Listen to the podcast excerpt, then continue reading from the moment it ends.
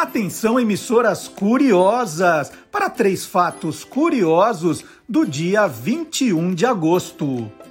Em 1898 foi fundado o Clube de Regatas Vasco da Gama. No início, o Vasco era apenas um clube de remo. O futebol foi incorporado em 1915. Em 1911, o quadro Mona Lisa de Leonardo da Vinci foi roubado do Museu do Louvre, em Paris. A pintura seria recuperada dois anos depois na Itália.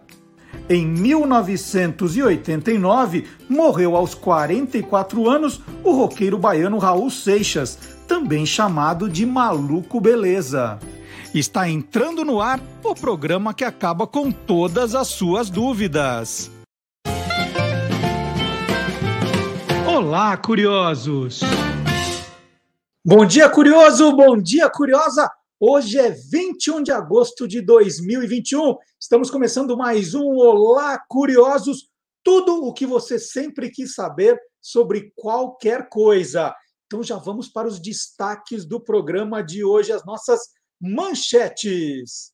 As Paralimpíadas numa rádio de cegos, uma entrevista sensacional. Uma visita ao Memorial Clara Nunes em Minas Gerais e por que os finlandeses estão pintando os chifres das renas, hein? O Guilherme Domenichelli vai explicar. Qual é a origem da palavra impeachment? Isso é com o professor Dionísio da Silva. E tem também no Clube do Jingle os mamíferos da Parmalat. Tudo isso e muito mais no Olá Curiosos, que começa agora com o presente que eu ganhei esta semana. Vejam só, eu ganhei esse topodídio da nossa seguidora, da nossa fã, da nossa ouvinte, a Silvânia Cecília Barroso, de Santos. Ela veio de Santos para São Paulo trazer esse presente. É, é uma edição limitada que a Estrela lançou agora para comemorar os 60 anos do Topodídio. Está aqui, ó. Edição comemorativa dos 60 anos do Topodídio. Topodídio criado em 1959 na TV italiana e chegou ao Brasil em 1969 num programa junto com o Agildo Ribeiro, né? Mr. Show, 69. E, e aí foi o, o, o, bonequinho que eu ganhei com cinco anos, seis anos. Ia para cima e para baixo comigo. Se eu não estou enganado, na, na, o meu, né, o original, ele tinha a roupa azul e vermelha, né? não era só vermelha. Mas agora a memória pode me, me é, me enganar aqui, mas o que eu lembro é que ele tinha uma roupa azul e vermelha, mas não lembro, não lembro detalhes, precisaria pesquisar para ver. Mas eu queria agradecer demais a lembrança da, da Silvana, que disse que ouviu um, um, Você é Curioso, eu contando dessa história do bonequinho que eu tive, né, que era o meu companheiro, nós andávamos juntos para cima e para baixo, e aí falava que o, o Topodídio é, é a minha infância, né, marcou a minha infância. E ela disse que quando ficou sabendo dessa edição que a Estrela relançou, né, ela lembrou de mim imediatamente. Que, que bom, né? Essa parte boa. Olha aqui o desenho original do Topodídio. É, então, puxa, fiquei muito, eu fiquei muito emocionado de verdade. Foi uma surpresa e tanto que a gente abre um, abre uma caixa, né? E, e mais do que o objeto, a lembrança da Silvana, aquela ela lembrou da história, comprou o, o boneco, trouxe para São Paulo de presente. Então, isso, sem querer imitar o cartão de crédito, isso não tem preço. E eu vou fazer também um vídeo, Silvana, para o TikTok, contando histórias aqui do Topodídio. E ah, então queria dividir isso com vocês, esse presentaço que eu recebi essa semana. Então vamos agora chamar o Gilmar Lopes. Vamos começar com o Gilmar Lopes, que a gente já resolve essa parte do que é verdade e o que é mentira no programa. Já de cara, pode ser que tenha uma mentira e que depois o resto é tudo verdade. Então vamos lá, Gilmar Lopes, o nosso checador de fatos. O que você tem para nós hoje, Gilmar?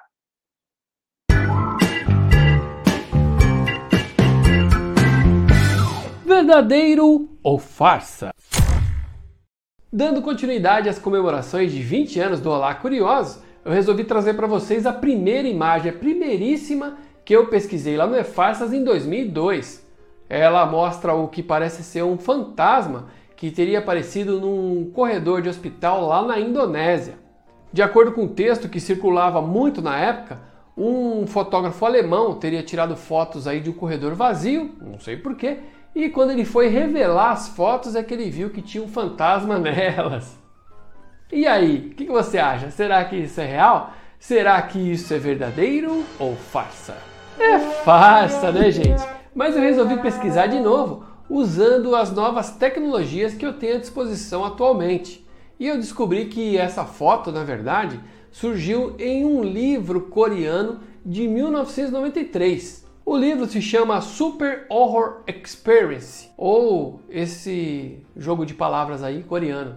O livro ilustrado faz parte de uma trilogia e foi publicado em 1993 com 40 contos de horror e terror. Esse livro vinha acompanhado de um óculos 3D para você ficar mais imerso nos contos e nas fotos. Olha aí a foto da menina do corredor que assustou muita gente naquela época. Então, amiguinhos curiosos e assustados, podem ficar tranquilos, porque esse fantasma do corredor é na verdade parte de um livro de terror de 1993 que foi publicado lá na Coreia. E aí, você quer saber se o que está rolando na internet é verdadeiro ou farsa? Então entra lá no www.e-farsas.com. E olha, eu vou dar uma dica para vocês. Quando o Gilmar falou que o, o, livro vinha com óculos 3D, eu peguei o meu óculos 3D aqui e aí eu, eu, eu fiquei assistindo ele mostrando as imagens do livro e é sensacional o efeito. Então fica a dica para você que tem um óculos 3D depois rever essa reportagem do Gilmar que na hora que ele mostra a página do livro, a, a, a menina ela, ela, ela vem para frente, assim, é muito legal. É, se você tem um desse, né, é, quando terminar o programa, procura para ver de novo o quadro do, do Gilmar, o verdadeiro ou farsa, com óculos. Vocês vão ver o efeito quando ele mostra as páginas. Mas eu não vou continuar com esse óculos porque não dá para enxergar nada com ele. E eu estou cada vez precisando de um óculos com mais grau. Vamos lá. Atenção. A palavra paraolímpico sempre foi a mais utilizada e a forma correta em português, como o professor Dionísio da Silva já explicou aqui no nosso programa. Recentemente ele trouxe esse tema e explicou. Paraolímpico é o certo. É, mas o Comitê Paraolímpico Brasileiro, seguindo recomendação do Comitê Paralímpico Internacional, alterou seu nome para Comitê Paralímpico Brasileiro. Deu para entender? Sempre foi Paraolímpico. Só que lá fora é Paralympic Games. E aí o Comitê Paralímpico Brasileiro mudou de nome para Comitê Paralímpico Brasileiro. Né? Aí foi um jeito de padronizar a nomenclatura utilizada em vários idiomas. Por isso é que tem essa confusão se é Paraolimpíada ou Paralimpíada. Né? E, então, só estou explicando né? por que um e por que o outro. A palavra paralímpico, como explicou o professor Dionísio, ainda não é reconhecida no vocabulário ortográfico da Academia Brasileira de Letras. E é o tema da no... não é não é exatamente as normas aqui gramaticais não, mas a Paralimpíada ou Paralimpíada é o tema da nossa entrevista de hoje. E feito esse preâmbulo, nós vamos falar agora dos Jogos Paralímpicos de Verão, que começam na terça-feira e vão até 5 de setembro. Eu vou conversar agora com Marcos Aurélio de Carvalho, jornalista, radialista e professor. Ele é coordenador executivo da União e Inclusão em Redes e Rádio, organização social de educação inclusiva e comunicação, fundada em 1995.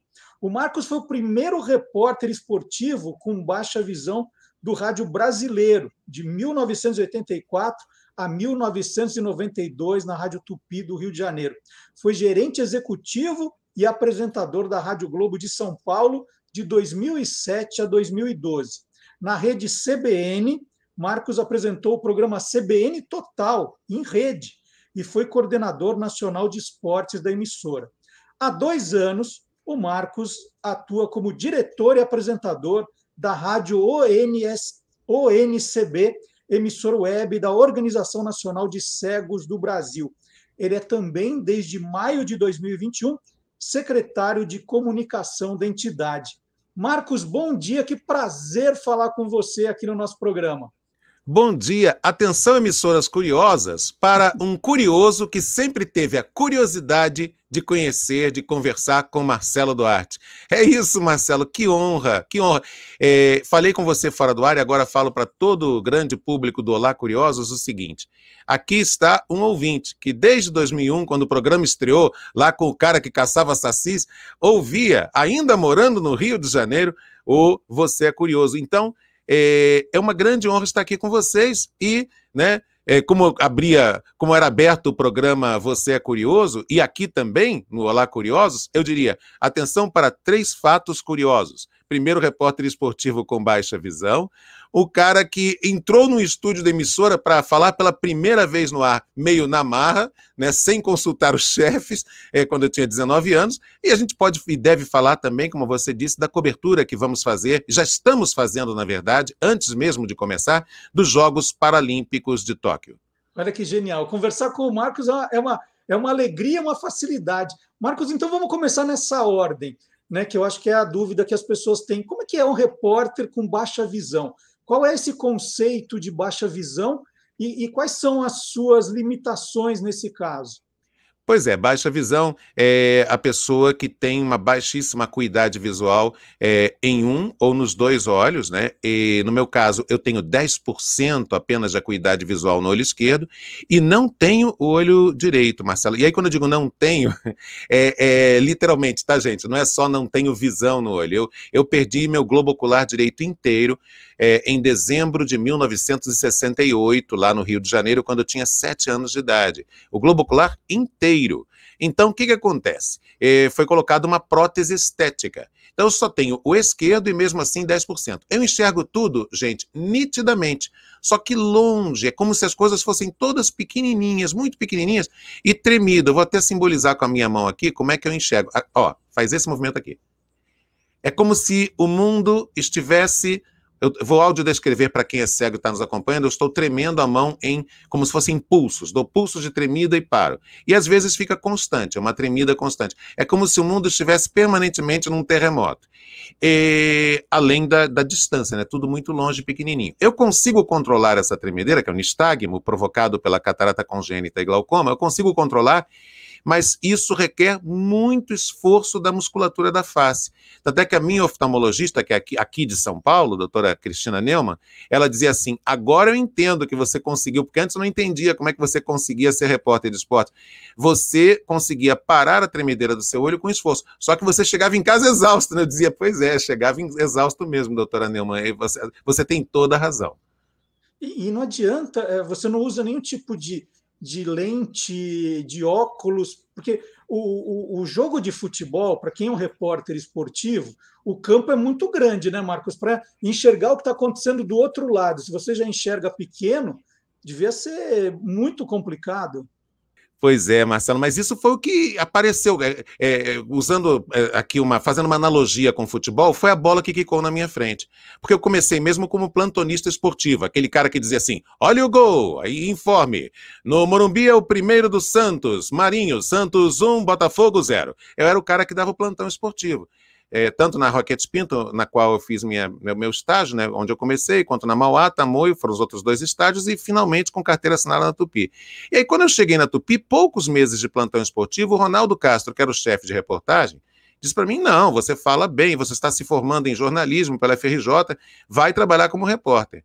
Não foi fácil, porque, claro, sempre tem aquele coleguinha que diz, ah, ele não pode, não sei o que e tal, sempre que, é o, que hoje em dia tem um nome para isso chamado capacitismo que é quando é, você parte do pressuposto que, de que uma pessoa com deficiência não pode trabalhar em alguma coisa. E o Ronaldo, então, disse: não, ele vai trabalhar. Então, eu fiquei, fiquei é, dois meses cobrindo o Bangu, agosto e setembro de 84, assim como aqui em São Paulo, o repórter começava pela Portuguesa ou pela Federação Paulista, lá no Rio era Bangu e América. Dois meses depois ele já me passou para o Botafogo e foram oito anos cobrindo os quatro grandes lá do Rio. Mas é, é um desafio, né? Porque a lupa que eu uso, já no espírito aqui do programa, eu vou pegar para vocês a lupa que eu, que eu usava e uso para fazer os jogos, estou abrindo ela aqui. é, ela tem uma, um campo visual muito curtinho. Estou segurando com o dedo, deixa eu baixar aqui. Opa, porque eu tenho que segurar o microfone e abrir a caixa da lupa ao mesmo tempo. Pronto. Ela tem é, uma um campo visual muito curto. É isso aqui, ó, só o olho esquerdo, porque o olho direito eu não preciso. Ela tem um campo visual muito curto. Então, o maior de todos os desafios, além de controlar a tremedeira do meu olho, era o campo visual. Porque se o jogador fizesse um lançamento longo, eu ficava assim, cadê a bola? Uhum. Mas ali quando chovia. Eu, eu, eu, fazia muitos jogos pela Rádio Tupi do Rio de Janeiro, em Santos, naquele é, Mundial de Sêniors do Luciano do Vale, a Rádio Tupi cobria.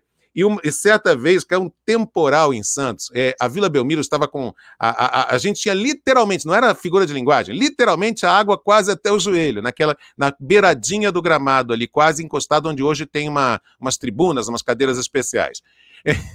E quando chovia, não tinha outro jeito, meu amigo. Aí eu me socorria com um colega do lado eu cutucava ele, foi pênalti. Foi, eu, foi pênalti, realmente um lance que não tem a menor dúvida. O árbitro marcou, como é que eu já não enxergo direito. Caía aquela chuvarada no óculos, eu ia dizer se foi pênalti ou não, então eu cutucava o colega do lado, certa vez foi um colega da Rádio Tribuna de Santos, foi pênalti não? Ele falou, foi. Eu falei, é isso, foi pênalti, não, você realmente um lance sem dúvida, porque não tinha outra solução.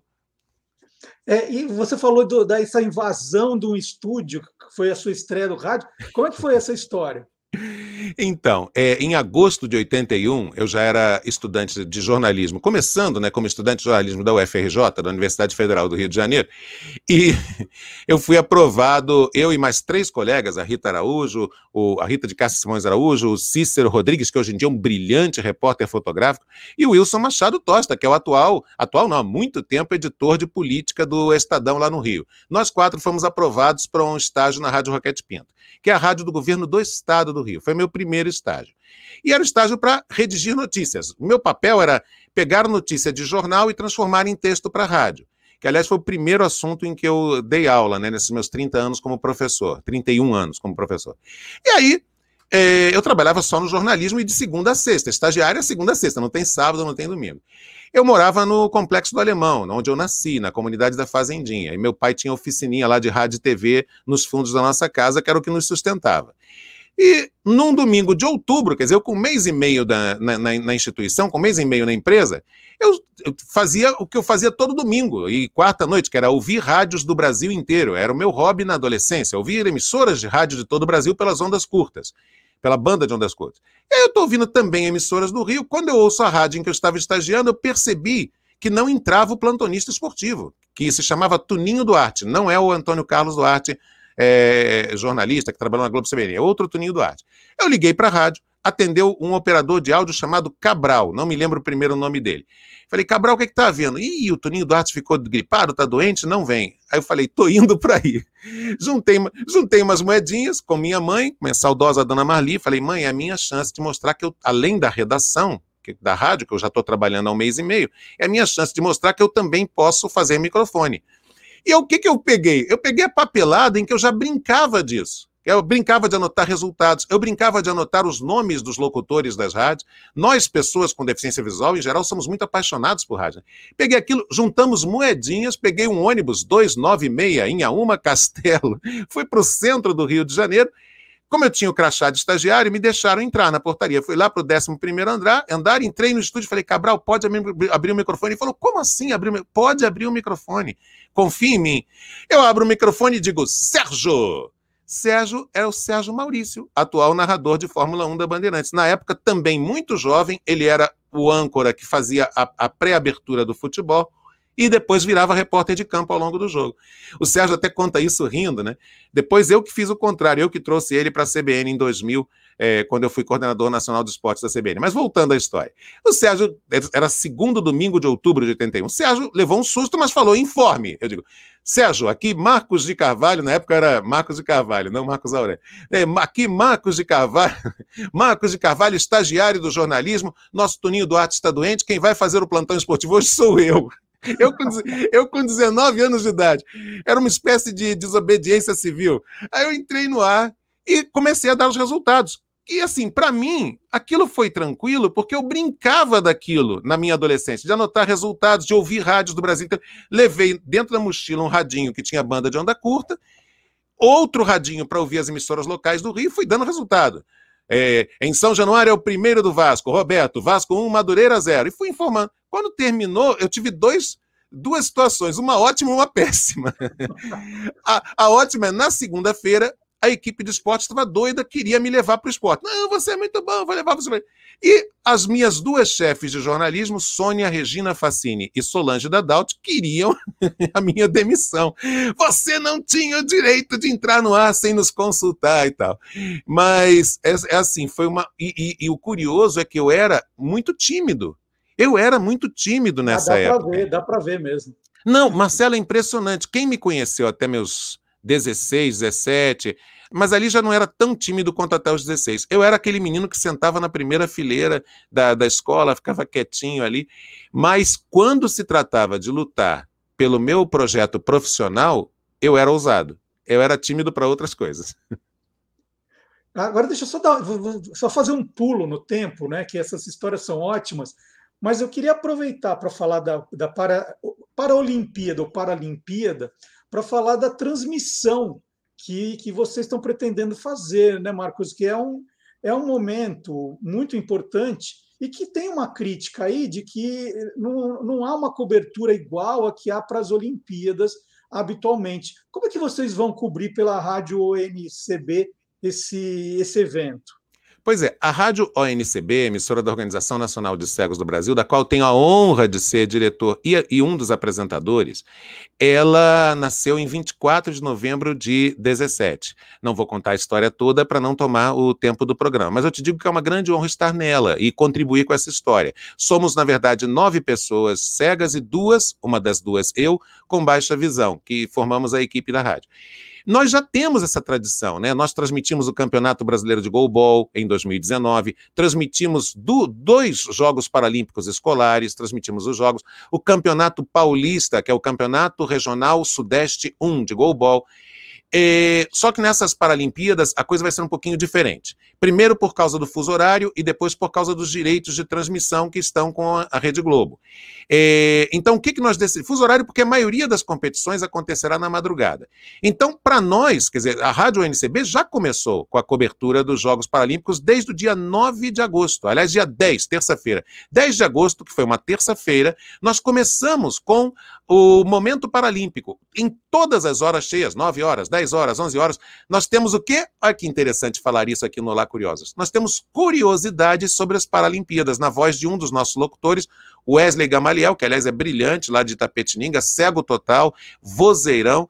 Wesley conta com redação de dois redatores cegos, Gustavo Torniero e Isabela Rocha. Gustavo aqui da capital paulista, Isabela de Presidente Prudente, são dois jornalistas cegos. Eles escrevem, Wesley lê, curiosidades sobre Jogos Paralímpicos de todos os tempos. Como, qual é a diferença, como, por exemplo, qual é a diferença do para-badminton para o badminton das Olimpíadas? Qual é a diferença do futebol de cego no, do ponto de vista de regulamento para o futebol de salão ou para o, o futebol é, que não é para pessoas com deficiência? Como é que é o esporte adaptado? Ele vai contando essas curiosidades. Então, isso nós já começamos no dia 10 de agosto.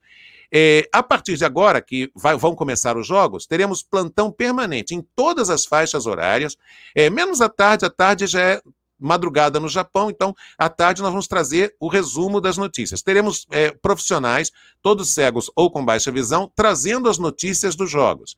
E teremos um programa diário de 10 ao meio-dia, do dia 24 até o final das Paralimpíadas. Esse programa diário de 10 meia, de segunda a sexta, ele é estratégico do ponto de vista de horário. Nós escolhemos, eu e o presidente do NCB, Beto Pereira, escolhemos esse horário, porque é 10 à meia-noite no Japão. Então, é o horário que os atletas já chegaram no hotel, né, os paratletas já estão descansando, é o horário que eles podem dar entrevista para a gente, principalmente 10 às 11, né, que não foram dormir ainda e tal. Então, teremos uma programação diária com a cobertura dos jogos. Quanto à transmissão de jogos, é, a gente existe uma possibilidade de que a gente faça as finais do goalball.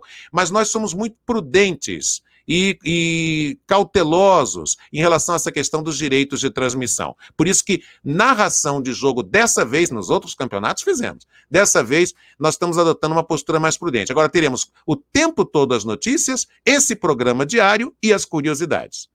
Agora, duas perguntas, Marcos, é, que é a minha curiosidade para saber como, como vocês é, fazem para acompanhar, para transmitir isso. Por exemplo, você falou que são nove profissionais cegos, né?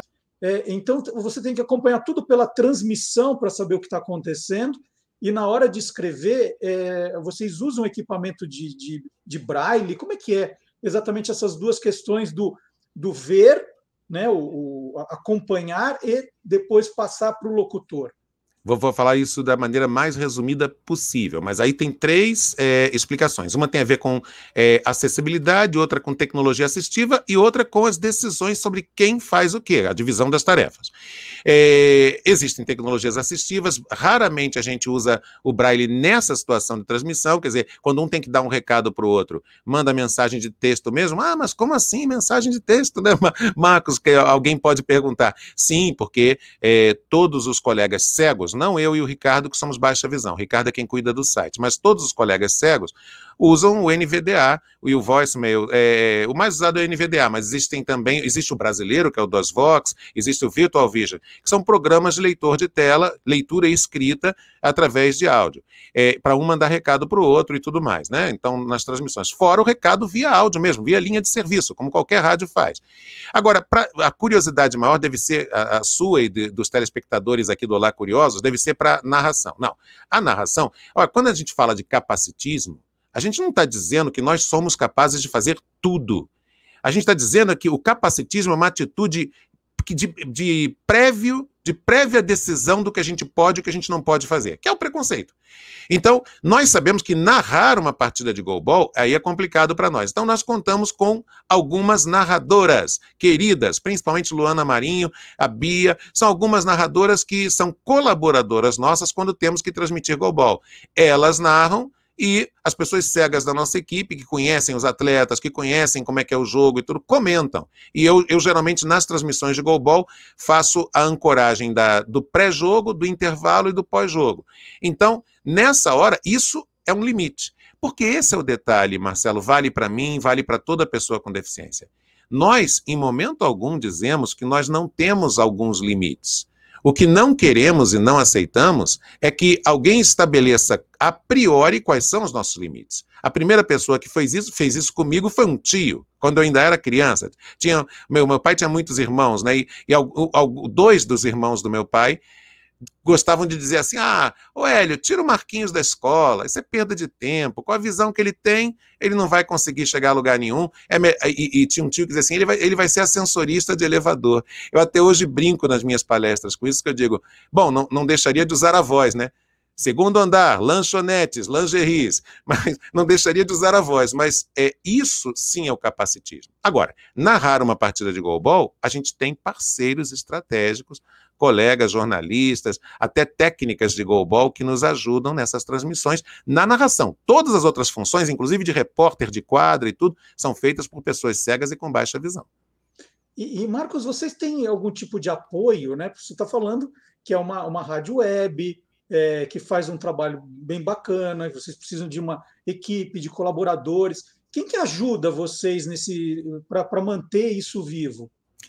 Desde que a Rádio NCB foi fundada, a gente conta com esses apoios que nos ajudam tanto na manutenção é, da parte técnica dos custos, né, dos custos técnicos, quanto na mão de obra, né, os custos de pessoal. É, então, atualmente, a Rádio NCB, e está no nosso aplicativo, quem baixar o aplicativo vai ver as, as logomarcas desses três patrocinadores, a Rádio NCB é apoiada é, pela Universidade Uninove, que tem um convênio de responsabilidade social com a gente, né, no pagamento de remunerações é, para a nossa equipe, para esses 11 profissionais que eu falei. É, cegos e com baixa visão. Então, a Uninove ajuda a gente com uma remuneração para que a gente trabalhe em tempo parcial, não, não é uma remuneração para tempo integral. Na prática, os quatro coordenadores, os quatro gestores, que somos eu, Wesley, Gustavo e Rafael, a gente praticamente trabalha em tempo integral, mas é uma opção nossa porque são muitas as responsabilidades. E, e outros colegas também, todos, todos da equipe são muito focados, muito esforçados.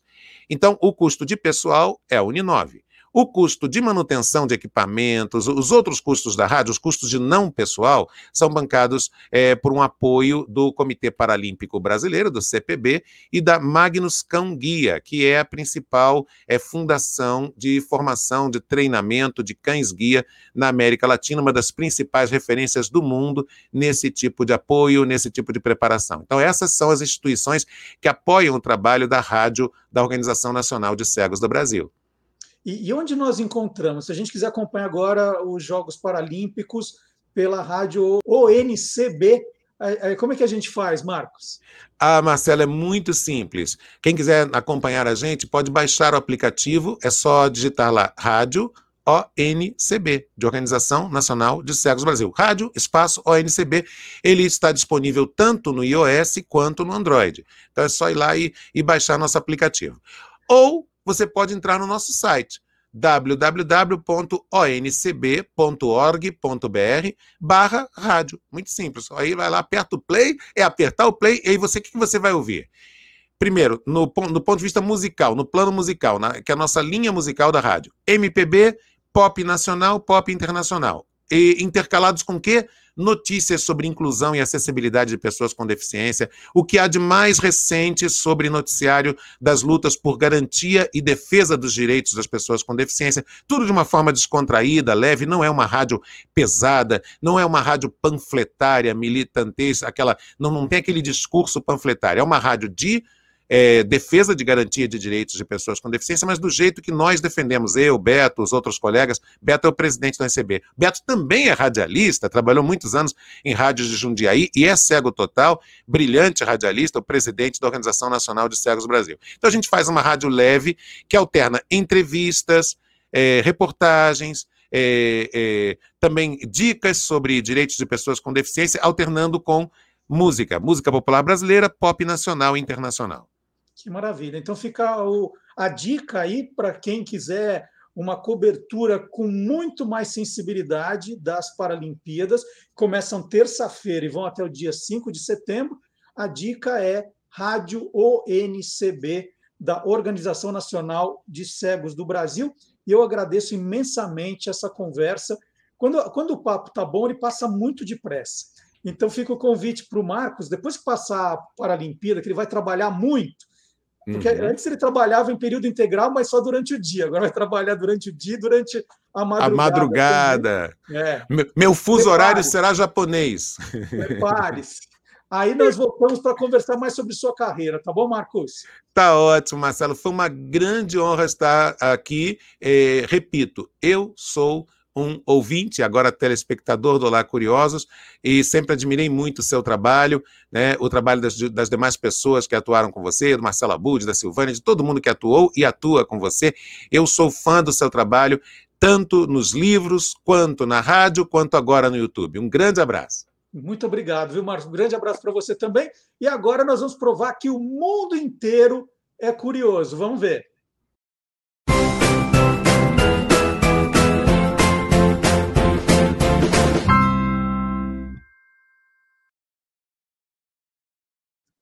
O britânico Gary Layton pagou 1.850 libras, que dá alguma coisa como 2.500 dólares pela cobertura, pela cobertura de uma fatia de bolo servida no casamento do príncipe Charles e da princesa Diana em 1981. E aí todo mundo falou assim: imagina, vai comer um negócio desse, 1981, vamos explicar direito. O Gary Layton é um colecionador e ele né, da, da, da monarquia britânica. E ele estava interessado pela arte do bolo, que é um desenho açucarado do brasão real nas cores ouro, vermelho, azul e prata. A cobertura super bem preservada, olha, desde 81 está guardando isso, é, pertencia a Moira Smith, uma funcionária da casa da rainha mãe em Clarence House. Ele estava embrulhado em filme plástico e guardado em uma lata de bolo floral com rótulo, assinado e datado de 27 de julho de 1981. Ela escreveu: Manuseie com cuidado. Bolo de casamento do príncipe Charles e da princesa Diana. Sobre a peça, um dos leiloeiros escreveu: Parece estar exatamente nas mesmas condições de quando foi originalmente vendido, mas desaconselhamos comê-lo. Claro, está vencido já, está vencido. Mas então, vamos explicar, está tá bem explicadinho isso, porque na internet, quando essa notícia saiu, todo mundo nos comentários né, não entendeu direito que era um colecionador interessado na arte, ele não ia comer o bolo. Aí a pessoa, nossa, que nojo, é argue. Não, era, era. E colecionador a gente respeita aqui. Colecionador é um negócio sério. Então, essa é a nossa, essa é a nossa prova de que o mundo inteiro é curioso. E agora nós vamos chamar o Guilherme Domenichelli. Já que ele está falando de aniversário, né? ele já está antecipando o Natal. ele já resolveu antecipar o Natal aqui no Olá Curiosos. Vamos ver o que o Guilherme reservou para hoje.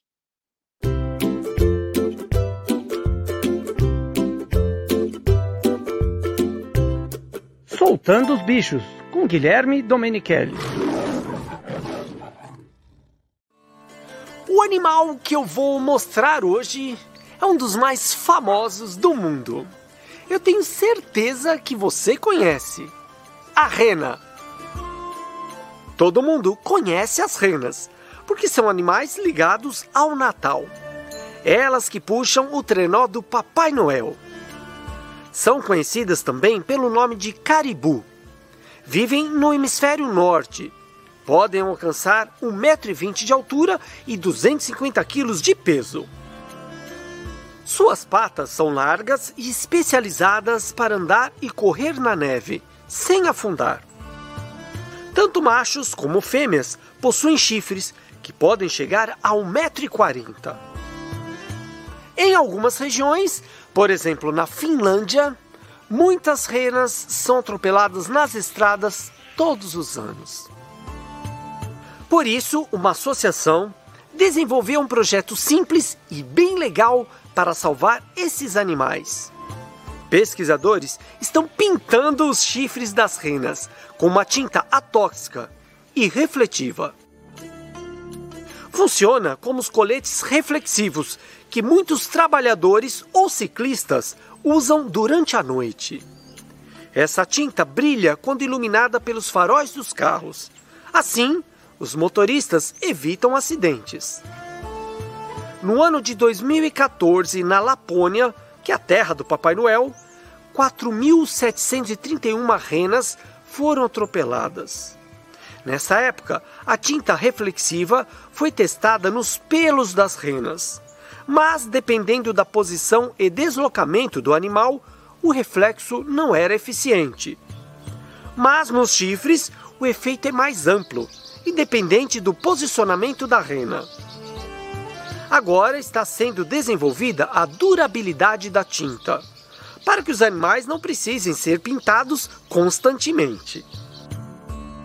Uma ideia muito interessante e vamos torcer para que dê certo. Os primeiros testes mostraram que os acidentes diminuíram. Ainda bem, né?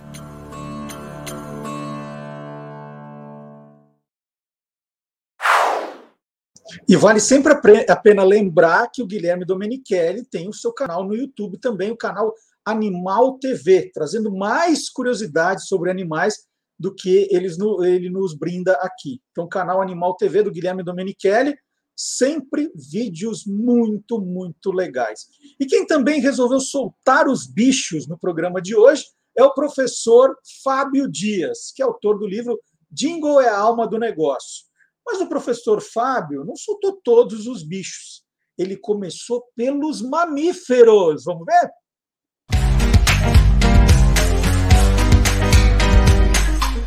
Clube do Jingle. Em 1996, a agência DM9DDB atendia a conta publicitária da Parmalat, que queria uma nova campanha para sua linha de leites. O criativo Errei ficou incumbido o desenvolvimento dessa campanha e se lembrou que havia visto um livro do fotógrafo Tom Arma onde crianças vestiam fantasias de diversos tipos de animais.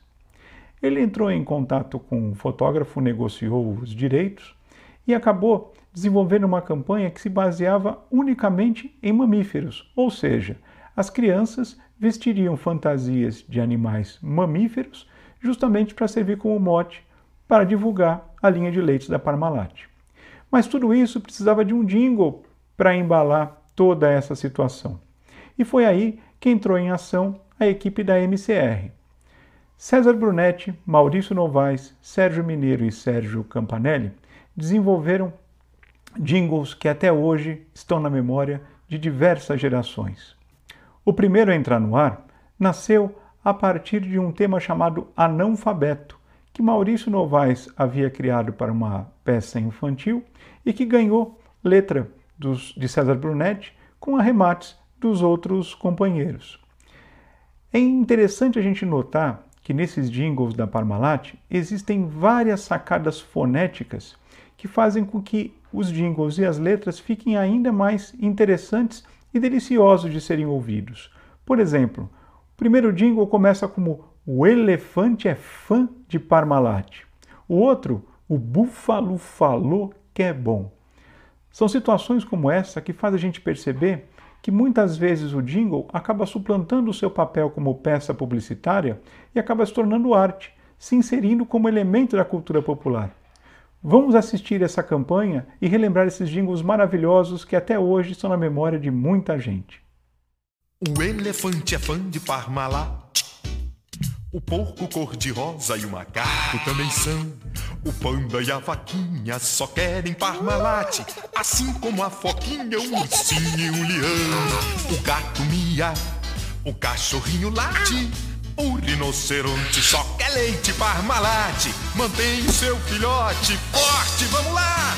Trate seus bichinhos com amor e Parmalat. Tomou?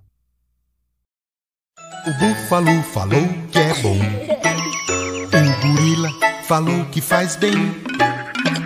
O tigre de bengala diz que não fica sem. O elefante, o porco espinho e a zebra adoram também o urso branco, o urso pardo, o leão marinho e o esperto leopardo. Toda a floresta vira uma festa quando tem iogurte Parmalat. Falou que é muito bom. E agora é hora de lembrar vocês que o Guia dos Curiosos, além de, de estar aqui aos sábados, né, no Facebook, no YouTube, no Olá Curiosos, está também em todas as redes sociais. Nós estamos no Facebook, no Twitter, eu falei todas as redes sociais, não, nas principais. No Facebook, no Twitter, no Instagram e no TikTok.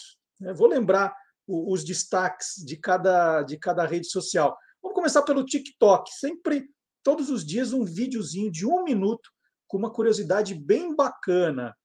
Essa semana, aqui deu mais audiência, que rendeu mais comentários, e é bom em todas as redes que vocês comentem, compartilhem, curtam, foi a explicação do nome do chocolate em pó da Nestlé, que muita gente conhece como chocolate do padre, mas não é bem do padre.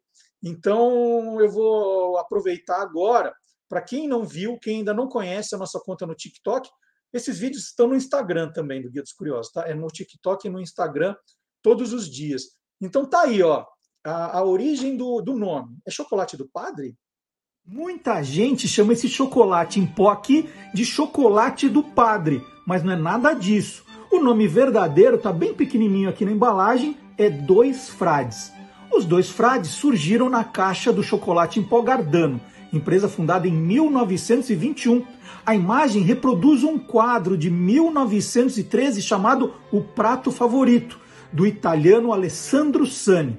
Sani adorava satirizar o modo de vida dos frades. Só que no quadro original, os dois não estavam comendo chocolate, não. Eles estavam experimentando o molho de um frango assado. Paulo Gardano, dono da Gardano, adorava a arte e fez a brincadeira. Em 1957, a Nestlé comprou a Gardano e resolveu manter a embalagem original com o padre, quer dizer, com os dois frades. Então tá aí, todos os dias esse videozinho é um minuto, é um minuto com uma curiosidade bem bacana, com uma história bem legal. Eu aprendi um monte com essa, com essa pesquisa. Né? Eu não fazia ideia. Achei que os frades estavam comendo chocolate mesmo, mas olha só, estavam provando o molho de um frango assado. Olha que divertido ficou. Né? Hoje é o tal do chocolate do padre, não tem jeito. E vou aproveitar também para recomendar o Guia dos Curiosos, edição fora de série, que você pode presentear os curiosinhos, os curiosões que você tem. A primeira edição totalmente colorida, com muitas imagens, de, de curiosidades de 18 temas diferentes, é bem divertido. Olha só, com logomarcas, mapas, infográficos, olha quanta ilustração. É, como encontrar? É só entrar no site do Guia dos Curiosos, está aí guiadoscuriosos.com.br. Você já vai logo de cara esbarrar com um banner, né? aquela a faixa em cima. Só clicar, você já entra direto na loja. Então, está aqui, Guia dos Curiosos, edição fora de série.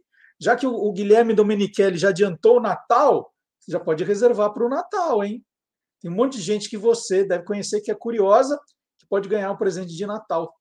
Para o Guilherme, ele já está falando de rena. Então já é Natal. Se bobear, semana que vem vai falar da pomba da paz do dia 1 de janeiro. Né? É, e aproveitando também, e vou passar aqui o endereço para você se comunicar com a gente. O Guia dos Curiosos, né, o Olá Curiosos, tem esse canal, olacuriosos, arroba guiadoscuriosos.com.br.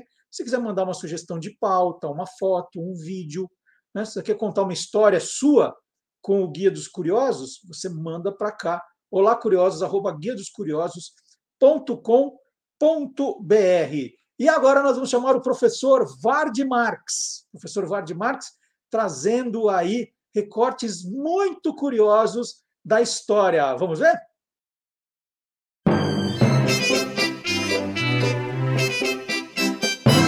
Aí tem história. Olá, curiosos! Há cerca de uma semana, mais ou menos, arqueólogos anunciaram que teriam sido descobertos em escavações na Turquia restos de uma fabulosa construção. E, obviamente, aí tem história. Uh, a tal construção seria o grande cavalo de Troia. Vamos ver o que, que história tem esse animal. A Guerra de Troia teria acontecido por volta do século XII a.C. Se você não percebeu, já é a terceira vez que eu usei a forma condicional, o verbo no futuro do pretérito. Seria, teria. Por que isso? Porque não temos é, absoluta certeza de que essa guerra tenha existido realmente. Aliás, ainda há dúvidas se Troia existiu. No século XIX, uh, um alemão chamado Heinrich Schliemann, uh, absolutamente apaixonado por coisas da Grécia Antiga, acabou encontrando ruínas de uma cidade que, segundo ele, era Troia. Porém, escavações posteriores mostraram que aquela cidade não era, não podia ser Troia mas eles continuaram escavando e encontraram mais de 10 Troias, oh, perdão, mais de 10 cidades. Tá? Uma embaixo da outra, soterradas, cada uma delas pela poeira do, dos tempos. E uma dessas cidades é, parecia ter sido destruída pelo fogo durante uma guerra por volta do século 12 a.C. Então, ok, consideremos que houve a guerra e eu já fiz até um post sobre isso uh, aqui no canal, basta procurar. Pois bem, depois de 10 anos de guerra entre gregos e troianos, por isso a gente diz que não dá para agradar a gregos e troianos, ou um ou outro porque eles ficaram 10 anos em guerra. Nenhum lado parecia que ia vencer, e uma bela manhã, quando os troianos chegaram no alto das muralhas, cadê os navios gregos? Eles tinham partido. tinham voltado, né, pego o rumo inverso que eles tinham tomado 10 anos antes. Foram embora e dava para ver ainda ao longe as velas dos navios gregos. Mas eles tinham deixado na praia uma grande construção, era como que uma estátua feita de madeira é, de um grande cavalo. Cavalo é o animal dedicado a Poseidon, o deus dos mares, que era um deus protetor dos troianos, um aliado dos troianos, digamos assim. Oba, os gregos desistiram, vencemos, é festa. Então, os, os troianos, exultantes com a vitória, foram colocando o cavalo para dentro das muralhas. É, foi difícil de passar, eles tiveram que quebrar uma parte das muralhas para que aquele imenso cavalo pudesse passar. E colocaram lá dentro da cidade, fecharam os portões e caíram na festa. Depois de 10 anos, nossa, muito pior que pandemia. E durante a noite, quando já estava todo mundo caído de bêbado pelos cantos, uma portinhola se abriu debaixo do cavalo e por ali desceram guerreiros gregos, que abriram os portões da cidade para o exército grego que tinha voltado em silêncio. E aí foi aquele massacre. Depois de dez anos, os gregos finalmente venceram os troianos. Troia resistiu dez anos e caiu em uma única noite. Por isso é que se diz para não confiar em presente de grego. É isso.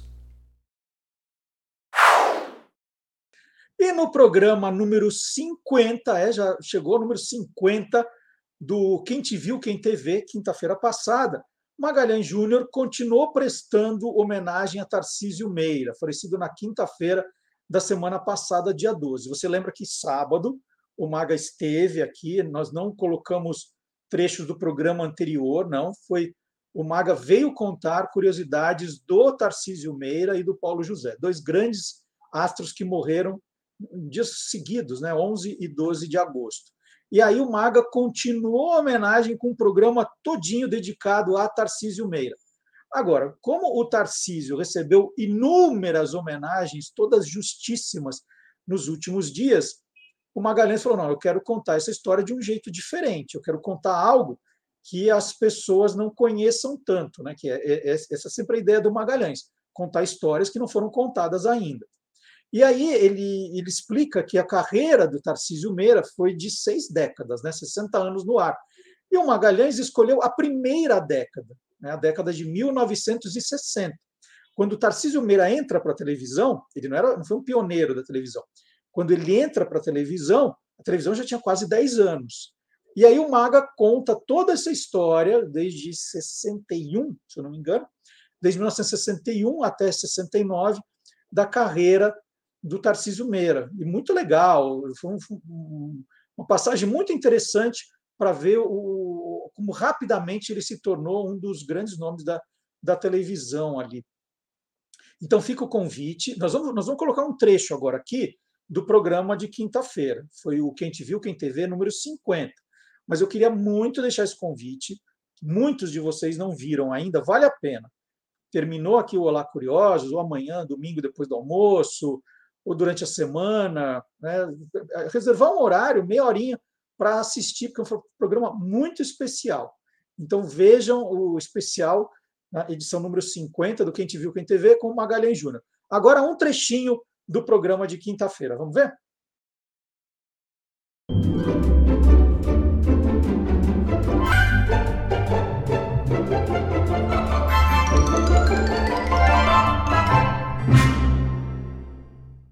Já existia medição de audiência na época, mas eram poucos os aparelhos telefônicos disponíveis. Uhum. O Instituto de Medição de Audiência ligava para a casa das pessoas. Uma vez ligaram para minha casa. Qual né? era o número mesmo? da minha casa 329984. Certo. Pode ligar que vai estar ocupado. Mas é, tinha uma outra forma, né? É, é você ver quando o ator era convidado para fazer, por exemplo, um comercial para a TV. Uhum. E o sucesso do Tarcísio veio a ponto de ele, juntamente com a Glória Menezes, serem convidados a estrelar um comercial para a Ducal, que era uma loja de roupas masculinas. Né? É, tinha um comercial, aliás, eles tinham uma jogada que nos comerciais, não nesse que eles fizeram, mas o nome Ducal ia e voltava, ia e voltava, era uma coisa que marcava em muito. E foi mais ou menos uma forma de se recordar o início do Tarcísio Meira, o início da carreira do Tarcísio Meira como modelo de roupa masculina no final dos anos 1950. Depois vocês dizem que nós demoramos. Eu já estou pronta. E eu também. Ué, e essa calça? Ora, meu bem. Esta é roupa com duas calças que só a Ducal tem. Uma calça para usar com terno e a outra para os esportes. Em Nikron ou Tergal, a roupa com duas calças da Ducal é mais elegante, mais econômica, mais versátil. E pelo crédito profissional, basta trabalhar para comprar na Ducal, Ducal. E, e sempre que a gente fala aí do, do Tarcísio na, na, Globo, né, a gente fala assim, ah, novelas de sucesso, é, você associa as duas imagens. Como é que a gente, a gente é um pouco do contra aqui, Maga? É, não teve nada que ele fez aí em termos de novela na Globo que, que tenha dado errado? Olha, pelo menos nos anos 1960, que é o nosso enfoque, aconteceu uma vez. Porque, mesmo sendo um ator já consagrado, o Tarcísio Meira, em 1969, fez a novela A Gata de Vison, que era da autora Glória Magadã é uma novela que remontava aos anos 1930 de Chicago. E nessa novela, a Glória Magadã resolveu não repetir ou não reeditar a parceria é, Tarcísio Meira Glória Menezes. Ela fez uma parceria diferente. O Tarcísio atuou ao lado da Ioná Magalhães. Então, apesar de nós termos dois Magalhães como protagonistas, a Ioná Magalhães e o Tarcísio Magalhães, Magalhães, não podemos esquecer que ele era o Magalhães, o público não aceitou o casal Ioná Tarcísio, a ponto de o Tarcísio chegar a dar um ultimátum para para a autora, que ou ele morria na novela, ou o personagem pegava um trem e não voltava mais. E o que, que aconteceu? Acabou, acabou acontecendo a alternativa 2. O trem né? foi embora. O trem tomou o trem, foi embora. A novela continuou é, sem ele. Entrou um outro ator, não com o mesmo personagem, né? Fazendo um outro personagem e a novela teve lá o seu desfecho. Não saiu dos trilhos, né? Você quis dizer? Não saiu dos trilhos. E eu aproveito também, agora, depois do que a gente viu com a TV, para deixar outro recado aqui. É, você, você que é muito curioso, talvez não aguente esperar o sábado de manhã para saber quais são as atrações do programa, quem são os entrevistados, quais são os temas que os colunistas reservaram. Então, nós estamos enviando para o seu e-mail um boletim, uma newsletter, toda sexta-feira às oito da noite. Se você tiver interesse em receber, é só entrar no site do Guia dos Curiosos, aí já vai ver lá, eu vou mostrar aqui, né? É, essa caixinha pedindo o seu e-mail, é só colocar o e-mail e colocar assinar.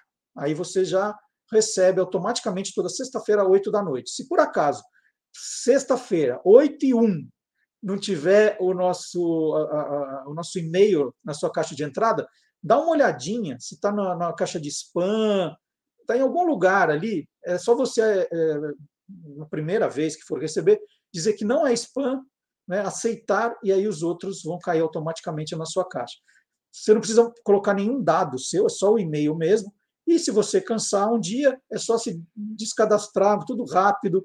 ninguém te pergunta nada, ninguém pede número de nada, você não vai receber é, boleto bancário, nada disso. É só a, a, a nossa mala direta toda sexta-feira, 8 da noite. Somos pontuais, hein? E outro convite para você que curte nas redes sociais o Guia dos Curiosos é porque no Facebook, no Instagram e no Twitter, todas as manhãs, por volta das sete da manhã, nós colocamos cinco efemérides curiosas. E é muito bacana, que é, tem coisas divertidas ali de música, de frases, testes. A gente faz uma brincadeira bem divertida com esses fatos curiosos. Já estamos fazendo desde fevereiro, o número é, de visualizações está cada vez maior, então fica o convite, é muito divertido. Se você quiser mais do que as cinco, fala, não, eu quero saber mais das datas do dia, é, do, dos aniversariantes, data de morte, aí entra no site do Guia dos Curiosos, que a lista é bem maior. A lista é bem maior. A, ali são cinco destaques.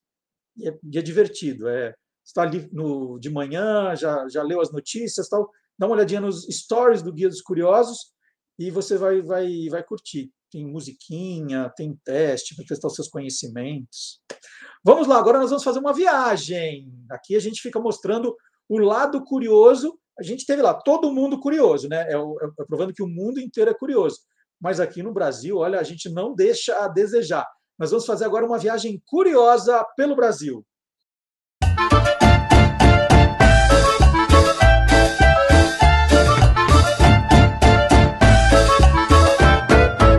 É Brasil que não acaba mais.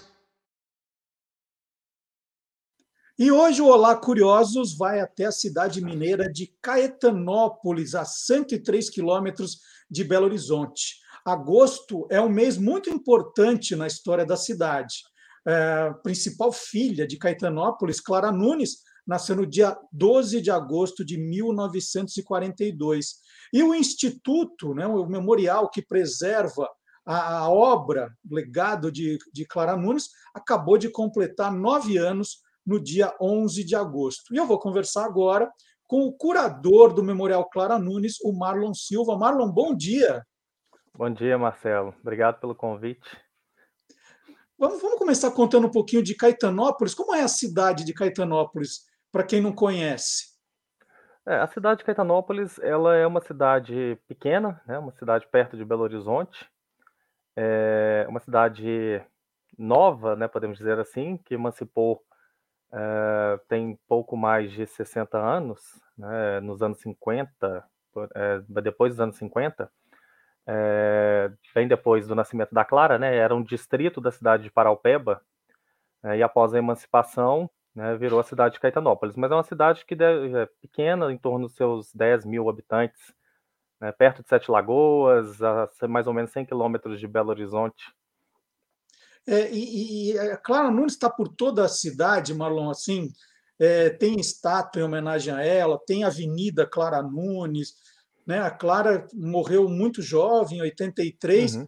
É, a cidade presta, pre, presta, prestou várias homenagens a ela?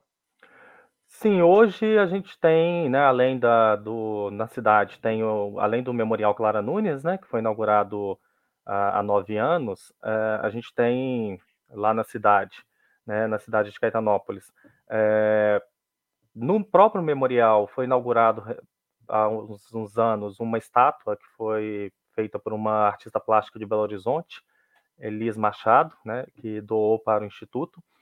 É, é, a cidade faz um festival anual né, a partir da prefeitura, é, o Festival Cultural Clara Nunes, que é desde 2006, né, sempre em agosto, no período do aniversário da Clara, e recentemente também inaugurou um bairro, né, um bairro novo na cidade, é, o bairro Clara Nunes, em que todas as ruas são em homenagem às músicas da Clara.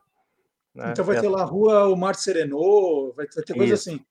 Isso, o bairro já está já tá já foi iniciado, né? Já tem uh, várias casas, é né? um bairro recente lá na cidade, na entrada da cidade.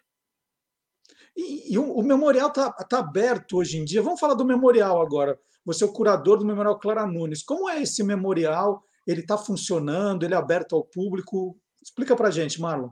Então, Marcelo, ele foi inaugurado em 2012, né? Em 2012, a gente inaugurou com uma exposição, né, uma exposição que abordava sobre a carreira da Clara, né, sobre a infância, a carreira dela né, de, até, até 83, então era um panorama bem geral da carreira da Clara, é, por ser uma exposição inaugural. É, em 2014, em 2014, a gente mudou a exposição, né, porque o memorial, a ideia é fazer exposições cíclicas, né, devido ao tamanho do acervo que a gente tem lá. É, e aí a gente inaugurou a exposição Clara Mestiça, né, sobre um show, o show da Clara, que ela fez em 1981, né, que era o espetáculo Clara Mestiça, é, que ficou assim, mais de 100 apresentações no Rio de Janeiro, no Teatro da Clara, né, Teatro Clara Nunes, é, e depois essa exposição ela ficou até era para ser é, finalizada em 2016, mas como a, por falta de recursos, né, o memorial manteve a exposição até 2018. Né? É, em 2018, né, como a gente não não ainda não, não, não conseguimos apoio financeiro, né, de, o Instituto é mantido pela própria equipe, né, que trabalha todos voluntários no Instituto, né, então todo mundo é voluntário, e a maioria também não, não mora na cidade de Caetanópolis, é todo mundo de fora, quase todo mundo. É, então a gente, a equipe que mantém o espaço, né? É, em 2018 a gente precisava de refor fazer reformas, reparos no prédio, então a gente desmontou a exposição né, em dezembro de 2018. Né, e desde dezembro de 2018 que o memorial está fechado, por conta disso, né, por conta é, de, da necessidade de obras. É, nesse ano de 2021, a gente já iniciou, em janeiro, né, em janeiro a gente iniciou uh, as reformas necessárias, né, nós conseguimos alguns recursos financeiros, é, também, né, através da, da Lei Aldir Blanc, né, da Lei Aldir Blanc, a gente conseguiu alguns recursos, é, e, e, isso permitiu a, o início das obras de reforma, que está finalizando. Então, a gente deve finalizar agora, né, nesses meses até outubro, a gente finaliza a parte da obra para montar a próxima exposição do Instituto, né, que inicialmente era para ser inaugurada em 2019, é, em comemoração né, aos 300 anos de Minas também. Mas. E, é... e, e a, a, gente está falando de instituto e memorial, são duas coisas diferentes ou é a mesma coisa, Marlon? É, não, o Instituto, ele foi criado em 2005 pela irmã da Clara, né, dona Mariquita, né, Maria Gonçalves. É, ela criou, fundou legalmente o Instituto em 2005, é, com o intuito de guarda e preservação do acervo. Né, o acervo da Clara ele ficava numa sala anexa à creche Clara Nunes, né, que era administrada pela irmã da Clara também na época. Então o acervo ficava lá, né, guardado nas condições que, que, que eram possíveis. Então ela, ela fundou esse instituto para poder cuidar do acervo. Né, é, um instituto sem fins lucrativos, sem, né, e sem recursos também, não tinha, não, não, não tinha existência do prédio físico, né, somente legalmente. É, e em 2012 é que foi inaugurado o prédio que comporta o Instituto, né, o Instituto Clara Nunes, e que dentro do Instituto a gente tem um espaço de exposição que é o Memorial. Né? O Memorial uhum. Clara Nunes ele é uma parte integrante do Instituto. A, a, creche continua existindo, que você falou, da creche. A creche, a creche, a creche existe, né? A creche ela uh, foi fundada pela, né, pela, pela dona Mariquita, uh, pouco tempo depois da morte da Clara, né, no final dos anos 80, se não me engano, é, por ser um, um sonho da Clara de, depois que parasse de cantar, ela tinha o intuito de fundar uma creche. Né? E, e aí a irmã dela realizou esse sonho após a morte da, da Clara, né? É, e, e, a irmã, né, a dona Mariquita, que é Maria Gonçalves, irmã da, da Clara, faleceu em 2017. Ela que cuidava da coisa. E, e aí, Marlon, como é que você acabou entrando para o memorial? Só para a gente entender. Você não é da família. Não, não. O, o memorial, na verdade, o instituto, né? Ele é, ele é presidido hoje pela, pela neta da dona Mariquita, né? A Suzane. É, então, a presidência do instituto, ela é familiar, né? Então, ela continua, continua na família. Uh, eu cheguei no Instituto, na verdade, eu cheguei em Caetanópolis, né? Eu não sou da cidade de Caetanópolis, é, em 2005, né, como aluno da Universidade Federal de São João del Rei. É, e na universidade eu fazia, eu entrei em 2005, né, num projeto de pesquisa da professora Silvia Brugger, que é professora do Rio, ela é do Rio, né, de Janeiro, mas é, leciona na Universidade Federal de São João del Rei, em Minas aqui. E nesse projeto, que era um projeto de pesquisa sobre a obra da Clara, né, que era o canto, é o canto do Brasil mestiço, né, Clara Nunes e o popular na cultura brasileira, é, eu fazia parte, né, como bolsista do projeto, é, e a gente ia até Caetanópolis para fazer um trabalho de, é, de conhecer o acervo, de, de, de digitalizar o acervo, né, de pesquisar no acervo. Paralelo ao trabalho de pesquisa que a gente fazia, a Silvia desenvolveu um projeto de extensão para a catalogação desse acervo, né, de, de acondicionar adequadamente, né, todo o processo de limpeza, uh, na higienização, uh, digitalização desse acervo para deixá-lo uh, de, de, uma forma melhor, né, acondicionada. Né. Então, eu comecei em 2005. Né, depois que eu formei, aí eu continuei como voluntário trabalhando com a Silvia, né, depois que eu formei da, da universidade. Eu voltei para minha cidade, né, que é a Conselheiro Lafayette, aqui em Minas Gerais, e continuei no, no projeto de forma voluntária. Uh, e depois, com o tempo, eu fui assumindo esse papel né, de, de curadoria do, do Memorial Clara Nunes, quando inaugurou. Né, e hoje eu, eu coordeno, junto com a Silvia, esse trabalho de conservação do acervo, de catalogação, né, da parte do acervo, né, que é a nossa maior preocupação, que é manter o acervo por muitos anos, né, de deixar isso para gerações futuras. É, e junto com, a, com o cuidado com o acervo, eu, eu, desenvolvo junto com a equipe, né, com a Silvia e os outros alunos que fazem parte do projeto, uh, a parte das montagens das exposições, né, de, de todo o trabalho que envolve uh, o memorial né, e a parte técnica do Instituto também. O acervo é bastante grande, Marlon? Então, na verdade, até hoje a gente não terminou, né? Pra você ter uma ideia, é, como a gente não é da cidade, né? Então a gente vai em períodos de férias, feriados prolongados, né? Então a gente uh, sempre vai para lá uh, nesses períodos para poder o trabalho andar. E eu cheguei lá em 2005 e até hoje a gente não conseguiu terminar de catalogar o acervo. Né? Nós estamos aí em 2021. É, isso em função também, como né, você pontuou que a dona Mariquita faleceu recentemente, então muitos objetos que ainda estavam com ela foram levados para o Instituto, né, e ainda não foi possível catalogar. É, nós temos mais ou menos catalogados até o momento um, um, em torno de 10 mil objetos. É, e, e variado, né, um acervo variado, porque a gente tem as vestimentas da Clara, né, as roupas da Clara, uh, de shows, enfim, roupas né, também de uso pessoal, mas a maioria é de espetáculos, né, de, de apresentações. A gente tem adereços como a tiara de conchas, né, colares, as guias né, religiosas, uh, os santos, que, que é os santos barrocos que a Clara tinha na casa dela, né, os santos, oratórios, uh, objetos religiosos da Clara.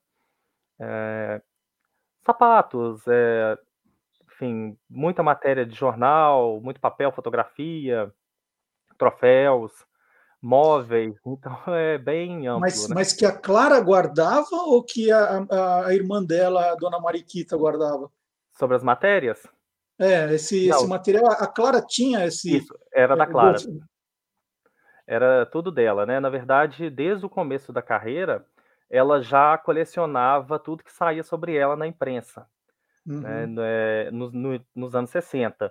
Quando ela vai para o Rio, ali mais ou menos a partir de 74, 73, 74, uh, ela contrata uma empresa, tinha uma empresa que, que fazia esse trabalho, né, de buscar na, na imprensa uh, tudo que saía sobre ela e, e montava álbuns com, essas, com uhum. esses recortes de jornal. Então, uh, até 83, é, quem fazia esse trabalho para a Clara era uma empresa é, né, e, e, e, fazia mensal, né? Esses álbuns são né, mensais, né, com matérias de jornal. Então, todo o material que a gente tem no acervo é, era da, da, própria Clara é, e que depois ficou sob a guarda da irmã, né? Depois do falecimento dela.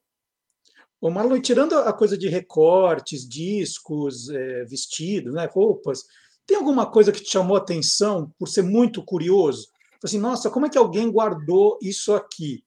Eu, por exemplo, eu, eu, eu adoro guardar coisas a meu respeito. Eu guardei o número da minha senha da primeira dose da, da, da vacina contra o coronavírus. Eu, tenho, ah, guardei o númerozinho da senha. Quando você procurou alguma coisa, assim, quando você estava mexendo com o acervo, veio alguma coisa muito diferente, muito curiosa? Então, tem alguns objetos é, né, que, que me chamaram bastante atenção, assim.